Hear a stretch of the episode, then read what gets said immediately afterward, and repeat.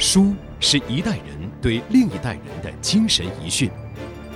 巨变四十年，好书知多少？小凤直播室特别节目：改革开放四十年，中国公共阅读榜。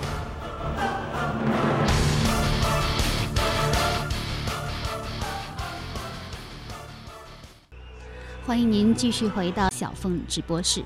八十年代是中国人扫盲和填空的时代，也可以说是启蒙时代，既有知识上的启蒙，也有思想上的启蒙。全社会对于读书的狂热是前所未有，各种学说流派和思想也喧嚣而来。那接下来的时间，我们就来盘点一下八十年代所引进的非虚构类的一些畅销图书。一九八四年，超级畅销书。《情爱论》诞生了。那么这本书的作者是保加利亚的学者瓦西列夫，没有几个人认识他，但是却在刚刚打开国门的中国掀起了一场不小的阅读热潮。其中很大的一个原因就在“情爱”二字上。从五十年代开始，爱情就是一个很禁忌的词汇。大家可以回忆一下，八个样板戏里的角色全是单身，有阿庆嫂，却没有阿庆。谁也没见过阿庆嫂的老公是何许人也。但是《情爱论》这本书不仅正面肯定爱情，而且还肯定了肉欲的合理性。书中旗帜鲜明地指出，性生活是一个正常人的生理需要。这在谈性色变的时代可谓石破天惊。那么《情爱论》最后是创造了一百二十万册的销售记录，这在八十年代可以说是天文数字，也使这个三联书店的效益变得非常的好。那么在那个年代呢，人们甚至于将它和舒婷的诗集一起当做情人间相互赠送的礼物。好，那么八十年代引进榜非虚构类图书，接下来这一本书也是非常的有名，叫做《第三次浪潮》，作者是美国的托夫勒，也是由三联书店在八三年出版的，定价是五毛一分钱。那么这本探讨新技术革命的书，当年呢和奈斯比特的大趋势一样，在八十年代的知识界几乎是人手一册，估计每个家庭里都能在书架上找到一本这样的书。在第三次浪潮里，托夫勒将人类。社会划分为三次发展浪潮，那就是在农业和工业之后，第三阶段将是信息化的社会，并且准确地预见到跨国企业，还有就是在家上班的 SOHO 一族，以及核心家庭的瓦解等等这些现代生活的内容。当时他的观点对于中国人来说，差不多相当于是天方夜谭，充满了最新鲜的。关于未来的信息，第三次浪潮席卷中国。那么，很多中国网络界的一些领头人，当年都是受到了托夫勒的这本书的影响，然后走上了信息技术的道路。从这个意义上讲，托夫勒也是一位背后的中国网络发展之父。八十年代，呃，随着法国存在主义大师萨特的逝世。一股存在主义阅读热潮也开始在读书界，特别是高校传播开来。言必称萨特成为当时高校学者交流学术的。标志性事件，因此呢，八七年三联书店就推出了萨特的《存在与虚无》。《存在与虚无》呃，为萨特奠定了无神论存在主义哲学体系。他毕生的努力都在肯定人的价值。那么，在经历了文革大起大落的历史背景下，很多人对于人的存在、对于社会的存在都在重新思考，而《存在与虚无》正好提供了。呃，一条新的思路和思考方式。其实，在八十年代，不只是存在主义的哲学非常热，包括存在主义的文学作品，比如说萨特的小说《恶心》《苍蝇》，还有加缪的《局外人》，贝克特的戏剧《等待戈多》等等，都非常的流行。很多先锋派作家似乎就是读这类书长大的。围绕着这样的阅读热潮，文学、绘画以及戏剧等文艺形式，也给出了这个相应的。回应形成了一股又一股的潮流。改革开放中国公共阅读榜引进榜八十年代特辑非虚构类，接下来的第四种悲剧的诞生，作者尼采是由周国平所翻译。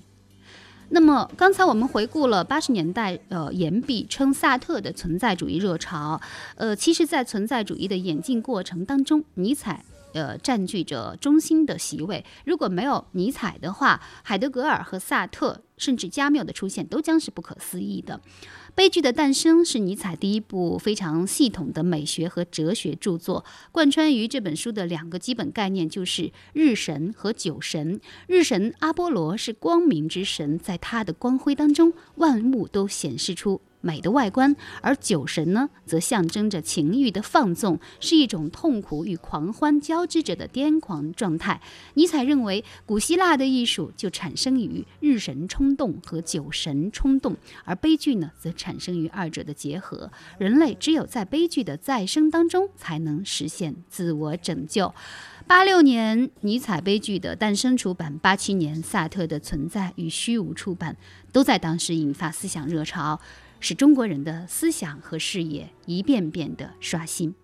接下来我们所看的这本书，也是在八十年代超级流行畅销的一部著作。弗洛伊德的《梦的解析》是由中国民间文艺出版社在八六年出版的。尼采和萨特在八十年代初来到中国的时候，对中国文化界的影响几乎达到了震撼的程度。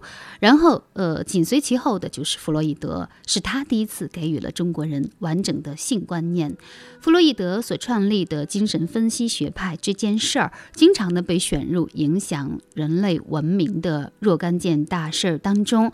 那么，他是一位奥地利的呃精神病学家、心理学家。那么，在《梦的解析》这部独特的著作当中，弗洛伊德认为梦是一种在现实中实现不了、受压抑的愿望的满足，也就是说，呃，梦是愿望的达成。他更大胆地认为，这些实现不了和受压抑的愿望多半是和性有关的，因为梦是潜意识里的欲望。那么，八十年代初，社会上呢正在就人道主义和人性论展开热烈的讨论，杜弗洛伊德成了一种时髦，也是受他的影响，很快文学写作当中出现了意识流的手法，心理治疗也成了一门新兴的行业。我们开始懂得什么叫人性。懂得人字是应当大写的，这对刚刚呼吸到改革开放新鲜空气的一代人来说，有着十分重要的启蒙意义。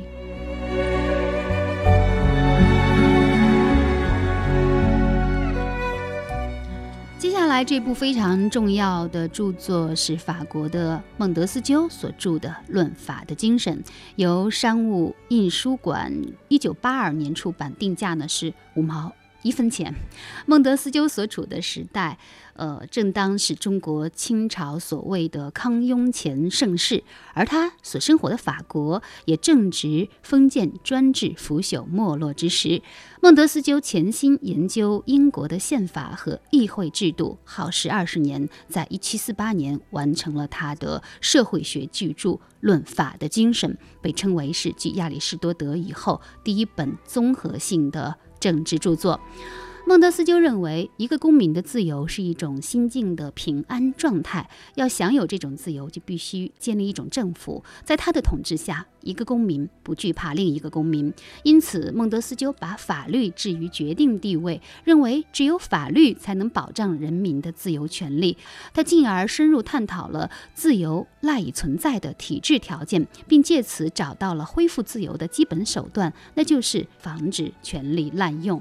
那么这本书。所倡导的法治自由是对当时欧洲社会的没落神学以及封建专制的有力抨击。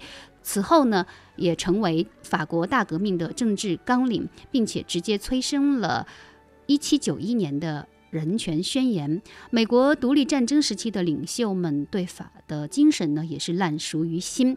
一七八七年生效的人类历史上第一部成熟宪法，也就是美利坚合众国宪法，也使孟德斯鸠的理论第一次在实践中得到运用。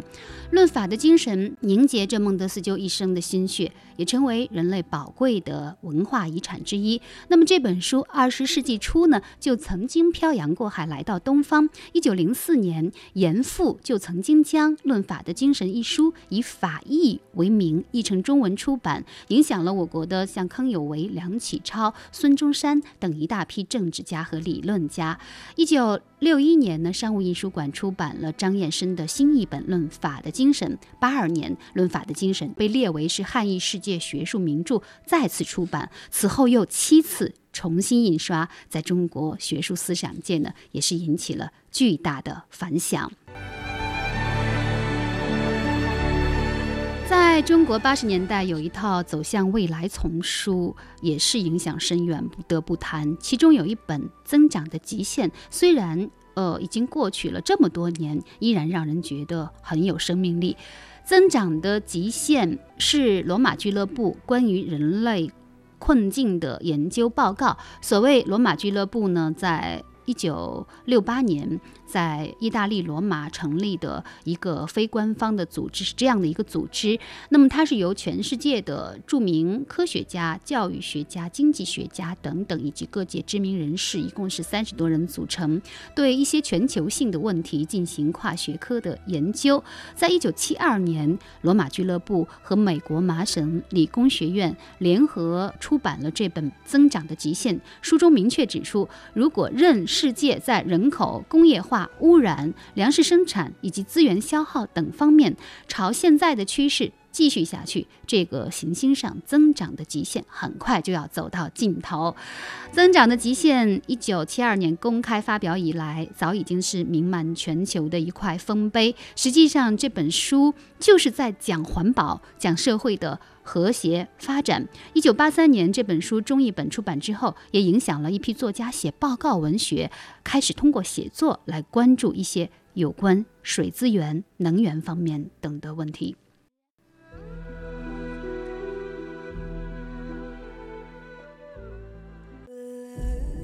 书中横卧着整个过去的灵魂，让我们从阅读出发，寻找人类历史的精华。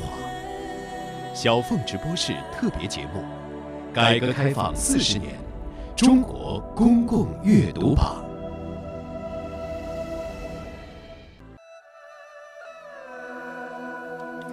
我们正在进行的是中国公共阅读榜引进榜八十年代特辑非虚构类的部分。那八十年代，我国经济体制从计划经济迈向市场经济，啊，正是一个改革的转轨时期。以亚当·斯密的《国富论》的出版为标志，经济自由在中国登场。接下来这一本《国民财富的性质和原因的研究》，又名《国富论》，作者。亚当·斯密。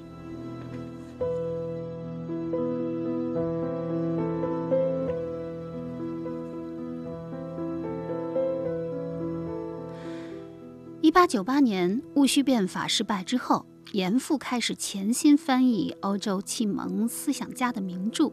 他把赫胥黎的《天演论》、孟德斯鸠的《法义》，也就是法的精神；亚当·斯密的《国富论》，以及。密尔的《群己权界论》，也就是《论自由》等七部著作翻译成了中文出版。《国富论》是现代经济学之父亚当·斯密的经世之作，被誉为是西方经济学的圣经。自1776年出版以来，全世界的学术界都曾经赫然为之所惊动。世界上每个或大或小的经济学家。都曾经直接或间接地受他的影响，对他的推崇更是无以复加。或许可以打一个这样的比方：亚当·斯密之于经济学，就像牛顿之于物理学。但同时，斯密作为古典经济学理论体系的开山鼻祖，他的地位甚至于比牛顿更加牢固。按照约翰·梅纳德·凯恩斯的推算。至少三百年内，人类都将在市场经济中生活，不会有人像爱因斯坦推翻牛顿力学那样推翻亚当·斯密的《国富论》。亚当·斯密《国富论》一共是分五篇，第一篇的重点呢是提出了劳动分工能够提高生产率，也就是分工理论。在这篇当中，亚当·斯密还提出了他自己的劳动价值说，认为价格是由工资、利润和地租组成。那么第二篇介绍了信贷、商业银行等方面的内容，提出了资产管理理论。这一篇也是现代。货币银行学的基础。第三篇考察了罗马帝国的经济发展过程和衰落的原因。第四篇探讨了重商主义和重农主义。那所谓重商主义，就是指那种认为大量储备贵金属是经济成功所不可或缺的理论。斯密对重商主义进行了严厉的批评。相反，他认为。劳动才是最重要的，并且提出了自己的绝对优势贸易理论，主张自由贸易。这个理论后来经李嘉图发展成为比较优势理论，也就是当今自由贸易理论的基础。那么第五篇讨论了政府的收入和支出是现代财政学的基础。总体来讲，亚当·斯密在全书中紧扣自由市场这一主题，主张自由放任的经济，也就是。我们通常所说的市场经济，让市场这只看不见的手来调节经济。如果亚当·斯密活到现在，他一定感到无比的欣慰，因为全世界几乎所有的国家最终几乎都选择了市场经济。市场经济体制具有历史必然性，也是迄今被历史证明最有效率的经济体制。由此，人们也由衷地感谢亚当·斯密。他的最伟大的思想贡献，就是证明了市场经济是可以富国富民的经济体制。斯密一生追求完美。一七九零年七月十七号，这位伟大的经济学家的心脏停止了跳动。在临终前，他坚持将未完成的十几部手稿付之一炬，实践了他认真负责的一贯理念。当然，对后世来说，这些手稿的焚毁。则是一大损失。在他去世之后呢，后人根据他学生所记的笔记，也整理了他的部分遗稿出版。说起斯密一生最亲密的朋友，竟然就是英国史的作者、英国怀疑主义哲学大师大卫休谟。休谟在哲学方面的造诣对斯密也产生了很大的影响，两个人一直有着频繁的通信联系。当斯密在写完《国富论》之后，担心自己健康恶化，有可能看不到这本书的出版，便指定休谟为自己的遗稿管理人。但结果却是休谟去世在先，而休谟的遗嘱中恰恰指定斯密为遗稿管理人。时至今日，经济学界依然不断有回到私密的呼声。比如，1998年诺贝尔经济学奖得主阿马蒂亚森，在他的著述当中，他反复地阐明私密的贡献。而森的福利经济学就是建立在私密的理论基础上。在经济学界，私密几乎成为被征引最多的作家。如果你去英国旅游，也不妨关注一下二十英镑的纸币，正面是英国女王的头像，背面就是亚当·斯密。英国以这样的方式纪念这位市场经济理论无与伦比的伟大先驱。书是一代人对另一代人的精神遗训。巨变四十年，好书知多少？小凤直播室特别节目：改革开放四十年。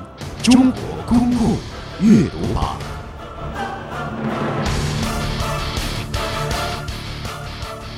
凯恩斯的《通论》也是呃，在很多人心中具有里程碑意义的著作。不过，我接下来要介绍的则是三本经济学的小册子，也是那个年代真正对中国社会现实有影响、有推动的书籍。第一本呢，就是来自竞争的繁荣，作者是路德维希·艾哈德。出版的时间是八三年四月，由商务印书馆出版。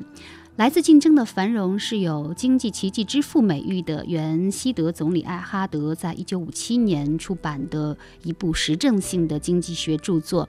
那么，呃，西德在二战后呢，本来有机会选择计划经济，但是当时的首任联邦德国经济部长艾哈德顶住社会压力，竭力推行社会市场经济。他甚至一度到了孤注一掷的地步。如果不是他的坚持，德国。很可能就没有二十世纪五十年代的经济奇迹。那么，艾哈德的这本享誉世界的名著，原名的中文意思是“共同富裕”。他坚信竞争是通往繁荣的必由之路。那么，邓小平作为中国改革开放的总设计师，也提出了共同富裕的目标。而且，我国改革初期的路径选择也是引入竞争。在这个意义上，呃，小平同志的理念与艾哈德是一致的。那么接下来的这一本呢，叫做《短缺经济学》，是经济科学出版社出版的，作者是匈牙利的经济学家科内尔。在上世纪八十年代中期，曾经担任过联合国官员的匈牙利经济改革的倡导者科内尔博士的《短缺经济学》中文版在国内面世，一时间呢，《短缺经济学》也成为当时经济学界使用频率最高的词语之一。科内尔呢，也因为他的开创性的研究，成为中国经济学界甚至是中国经管部门的座上宾。科内尔。一九七六年写这本书的时候，匈牙利已经开始了经济改革，但是尚未完成向市场经济的根本性转化。经济制度的基本特征仍然是属于计划经济，具体表现为物资短缺。那么他在书中对于计划经济体制的分析，曾经让不少当时中国的经济学者心悦诚服。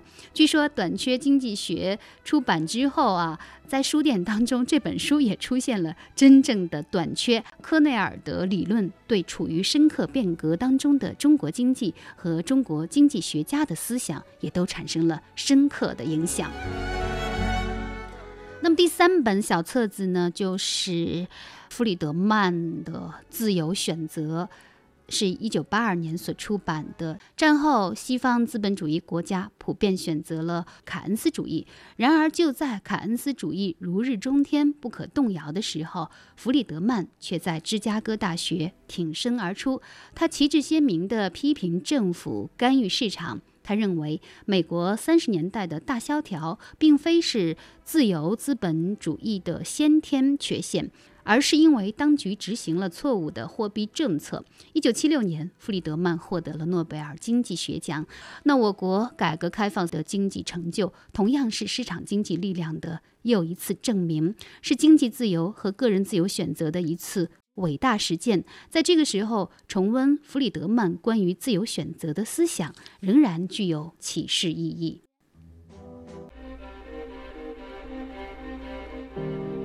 书中。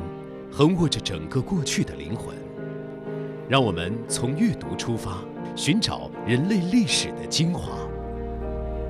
小凤直播室特别节目：改革开放四十年，中国公共阅读榜。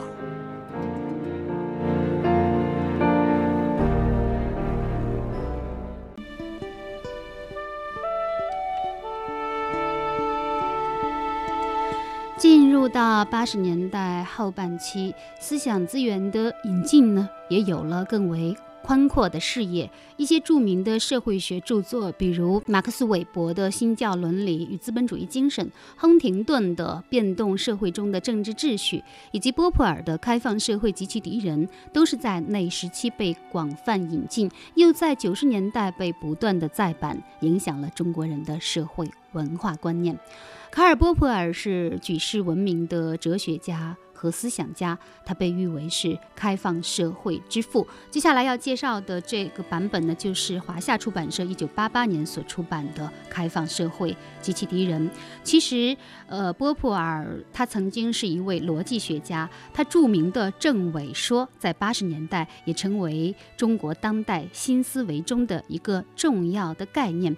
但是他最重要的书还是这一部《开放社会及其敌人》。波普尔的这部著作完成于一九。四五年，标新立异的开放社会观以及关于民主社会的四大悖论，就是主权悖论、民主悖论、宽容悖论、自由悖论，都给人们以深刻的启迪，曾经引起世界轰动，至今呢也仍然是学术界感兴趣的问题之一。那么，著名的社会学家李银河老师曾经在小凤直播室里谈起这部。波普尔的《开放社会及其敌人》，我们来听一下当时的录音。银河老师，你知道吗？我最初听说这本书啊，就是波普尔的《开放社会及其敌人》，也是我的一位嘉宾，就是一位青年经济学家，叫薛兆丰。他在上大学的时候就酷爱这本书，而且他当初好像读的是原版嘛。他最大的心愿就是能够由自己来翻译出版这本书的中译本儿。结果他刚刚译了没两章哈，自己在家里译着玩的时候呢，这本书就在中国社会科学出版社翻译出版了。我不知道银河老师，你当初读这本书的时候有没有觉得，哎呀，这本书要是由我自己来翻译该多好呢？有没有这种感叹？对，当时非常非常喜欢。主要呢就是他讲到这个渐进的社会工程。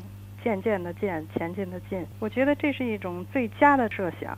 中国老古话说的“乱世之人不如狗”啊，他这个就是说，不要那特别激烈的那种社会变革，而是要渐进的一种社会工程，把那些不合理的东西一点点的改掉。就是说，用改良的方式，对，而不是就是说把。所有的前面的一切都给毁掉啊，都推翻，实际上也不可能。一个社会啊，它最可能有的东西就是它已经有的，最不可能有的就是它还从来没有过的。所以我觉得，对于那些就是特别狂热的、激进的、老想搞动乱的人来说，要看看这个是比较合适的一种比较理性的方法。这个作者他本身也是一个，好像那个政委就是他提出来的吧。政委对，就是过去好像实证主义总是讲证实，什么东西需要证实，他呢是在讲，你比如说所有的天鹅都是白的，但是呢，只要有一个黑天鹅存在在这个世界上，那你这个所有的。天鹅都是白的，这句话就被证伪了，就被证明它是错误的，是这个意思是吗？对，而且我我看他主要是在讲，就是一个能够被证伪的命题才是有意义的。我也粗粗的这个翻过这本书哈，我知道他是从批判柏拉图入手的，因为我们都知道柏拉图有一本书叫做《理想国》啊，也是探讨理想国家的这样的问题。那在波普尔看来，是不是他认为这个柏拉图的理想国是不可能存在的？你比如说有一些天。国呀，或者是什么理想国呀，这些东西它就是不能证伪的，谁也没见过，然后谁也不能说就不会有，或者就会有，是吧？所以宏大话语吧，一般的来说都是不可证伪的。就是真正我们能够知道的，只能是一个很局部的，很在某一个特定时空底下，它会怎么样，是吧？这个波普的思想也有点像中国改革开放四十年。就是一个从封闭走向开放的过程，在许多方面也在印证着博普尔关于开放社会的理论。时至今日，八十年代仍然是一个激动人心的年代，人们谈论的都是国家、民族、时代、未来、复兴等等这样一些大词儿。这是一个充满了知识热情的年代，人们渴望真理和真相。热衷启蒙，为新的发现和了解而激动。一百多年来的历史上，八十年代似乎是跟五四时期最为接近的年代，因其精彩而令人回味，甚至于连那个时代的阅读也是如此。好，听众朋友，这一期小凤直播室改革开放四十年中国公共阅读榜就为您进行到这里。主持人小凤代表节目总监王尚共同感谢您的收听，也欢迎您关注本人新浪微博小凤丢手绢以及微信公众号凤 radio 小凤直播室。再会。